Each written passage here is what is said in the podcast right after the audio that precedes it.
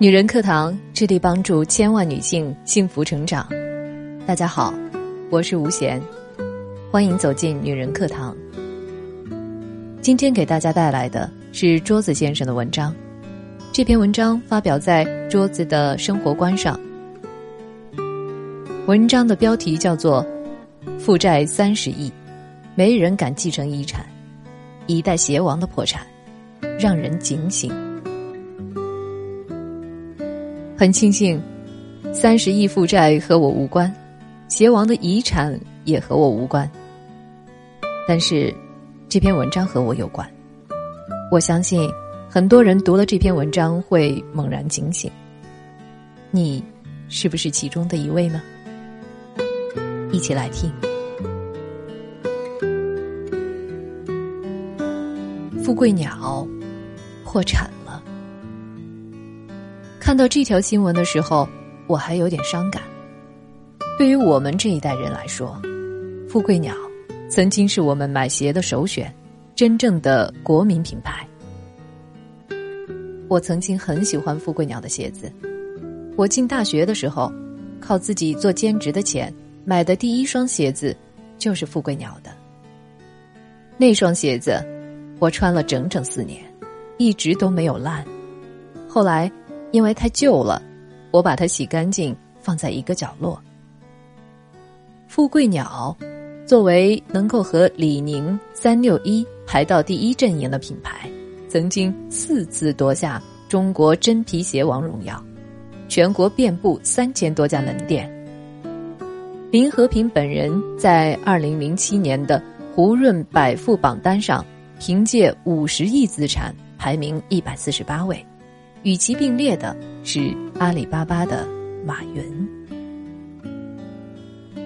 富贵鸟的鞋子向来以质量好著称，之前网上还有人打趣道：“富贵鸟一定没有回头客，因为品质太好了，穿不坏。”当时很多年轻人以能够拥有一双富贵鸟的鞋子而骄傲。二零一三年。富贵鸟迎来发展巅峰期，在港交所上市首日，股价直冲八点九港元一股，是当时唯一有此殊荣的休闲服饰品牌，市值高达近百亿港元，一时万众瞩目，风光无限。然而，仍旧沉浸在上市喜悦中的林和平没有察觉，危机其实已经在悄然接近了。富贵鸟是怎么死的呢？没搭上电商快速崛起的列车。二零一三年是富贵鸟最巅峰的一年，可是二零一三年同样也是马云的淘宝疯狂发展的一年，他们到处在攻城略地，挤压传统商业模式。富贵鸟觉得做电商库存压力太大，根本发展不起来。对此不屑一顾。后来短短两年的时间，富贵鸟就被电商抛下了。可是等他醒悟过来，想要追赶的时候，却再也赶不上了。没有赶上电商的列车，富贵鸟开始病急乱投医，做分销，让每个人都成为推销员。可是这样的模式根本不适合富贵鸟。只会对他的品牌影响力造成冲击。胡乱投资，仅仅二零一六年这一年，他的投资就多达十起，甚至还对许多网红进行了投资。他的名字也是他们纠结的地方。富贵鸟准备改名叫全能体育股份有限公司，声明都已经放出去了，可是最后还是没改。短短三年时间，富贵鸟就落下神坛，被迫宣布停牌。现在的富贵鸟，负债三十亿，无比凄惨落寞。创始人的子女连遗产都不要了，因为遗产都是负债。一代邪王，最终走向了没落。张泉灵有句话说的很好：“时代抛弃你的时候啊。”连招呼都不打一声。不管你曾经是多么声名赫赫，多么辉煌风光，只要你有丝毫的懈怠和不思进取，分分钟就能被淘汰。不知道大家有没有发现，身边有好多大型商超正在退出我们的视线。今年六月份，家乐福正式宣布被苏宁收购，这就意味着家乐福将正式退出中国市场。这个曾经的商超之王，仅以四十八亿的价格就卖身苏宁。有意思的是，同时期有一家企业正在融资，那就是网红喜茶。可你知道喜茶估值多少吗？九十多亿。一个两百多家、几千上万个平方的超级卖场，却连一个两百多个门店、十几平米的奶茶店的一半都比不上。一位在家乐福工作十几年的高管曾经对媒体说：“家乐福之所以走到今天，原因还是内部的不思进取。近几年，中国互联网产业兴起，作为行业巨头的家乐福原本有无数个机会和京东、阿里一起分一杯羹，但是他们选择了安逸的维持现状。家乐福的 CEO 曾经还断言。”电商巨头们在线上做得好好的，谁会来线下吃这个苦呢？最后没想到，自己正是被这些电商企业斩于马下。你不愿意吃苦，不代表别人也会安于现状。当你还想靠着曾经的辉煌维持生计的时候，别人早就盘算着怎么把你收入囊中。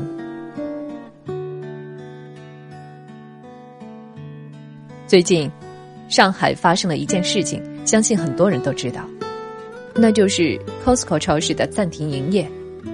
为什么要暂停营业呢？因为去这个超市的人太多，造成交通瘫痪，许多市民半夜凌晨排队，就是为了等这个超市的开门，第一时间冲进去多买几样，甚至有的大妈大爷为了抢一件商品，在超市打了起来。这是一个什么样的超市？知名品牌衣服十九块钱一件，电器、奢侈品、日常用品，比别的地方便宜几百到一千。这些都不说，只说茅台，九百五十八元一瓶，你能从什么地方买到？五粮液，九百一十九一瓶，价格。直降到底呀！而且都是正品，这样的东西抢到了，转手一卖就可以赚到钱。你想想，这样的超市生意能够不好吗？他们所有的商品几乎可以说是不赚钱，而主要的盈利点在于会员费，一年收一百两百的会员费，因为人数众多，一年的净收入就可以达到三十亿美元啊！这样的超市，在你的家门口多开几家，那些传统商场还有什么生意？甚至代购，某些淘宝店都要死好大一片啊！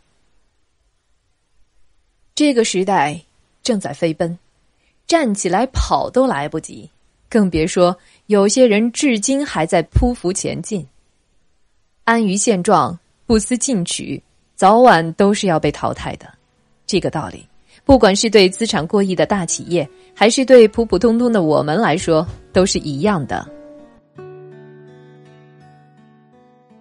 这是传统销售行业发生的变化，而文化娱乐产业发生的变化更是惊天动地。前几天，一个网红被封了，他耗资数千万办了一场婚礼，成龙、王力宏、邓紫棋、光良、张柏芝等演艺界大咖纷纷出席。婚礼办成了演唱会。你能想象一个网红办婚礼，四十二位明星去给他献唱吗？无独有偶，某快手网红办堂会，花了几千万，请来了华少当主持人，还有李宇春、林志颖、陈慧琳、庄心妍等。这些网红，动辄九十分钟累计带货一点三亿。分分钟吊打一大片明星，你真的还觉得网红的价值比不上明星吗？这个时代变了，真的变得不一样了。当郭富城开上美颜，调好滤镜，在某直播平台里和网红一起卖洗发水的时候，我真的是感慨万千了。《三体》里面有一句话：“我要毁灭你，与你何干？”记得大润发被马云收购了，创始人挥泪离场，说了一句：“我们赢了所有的对手。”却输给了时代。大润发扛过了家乐福、沃尔玛的进攻，营收过千亿，可是却输给了这个时代。真的，这个社会正在以日新月异的速度在变化。外卖兴起，方便面被干趴下了；滴滴兴起，出租车行业被碾压；微信兴起。你看看，还有多少人用手机计费的模式发短信、打电话？每一个行业被颠覆，如果该行业的从业者还不思进取，那么就只有被抛弃的命运了。今年上半年，美国甲骨文公司宣布裁员，人们纷纷叫叫着：“中关村最大的养老院倒了。”员工不同意被裁。纷纷拉起了横幅。这些员工被裁后，BAT、华为等八十余家企业早早就等着接盘。北京中关村软件园更是办起甲骨文专场人才推介会。可是，就是在面试的时候，却发生了让人大跌眼镜的事情。面试过的 HR 吐槽，甲骨文一些前员工在第一轮面试就被刷下去了。即便通过面试，在技术测试时水平还不如工作了三五年的工程师。要知道，这群人可都工作十几年了。为什么会这样？因为，在甲骨文过得太好、太安逸了。这里号称养老院，他们已经停止了成长。无独有偶。当年诺基亚的员工被裁的时候也是一样，诺基亚被微软收购，随之而来的大量裁员遭到了员工的强烈抗议。他们当中有很多都是高级工程师，当年都是从各大名校毕业出来最顶尖的精英。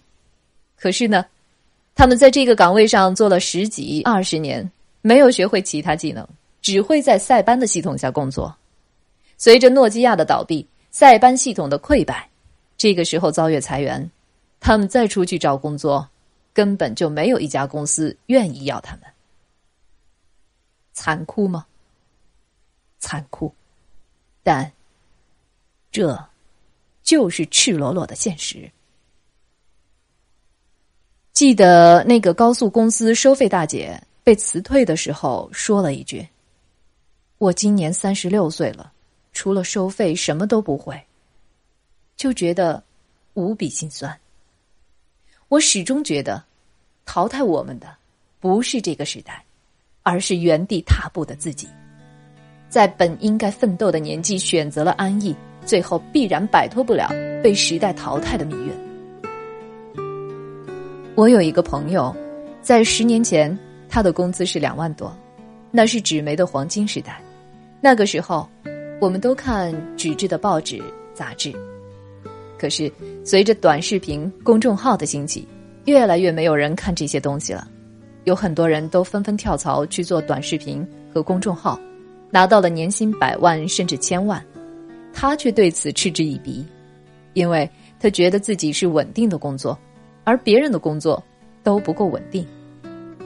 随着纸媒的衰落，他的工资从三万多一直降到了五千多，他还是不愿意离开。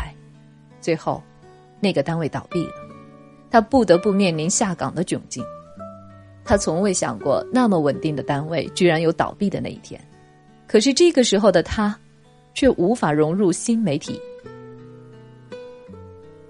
作者桌子曾经在民航工作过，但是因为太安逸，成长速度太慢，最终选择了辞职。辞职后，贩过猪饲料，做过房地产中介，搞过教育行业，最后误打误撞进入新媒体。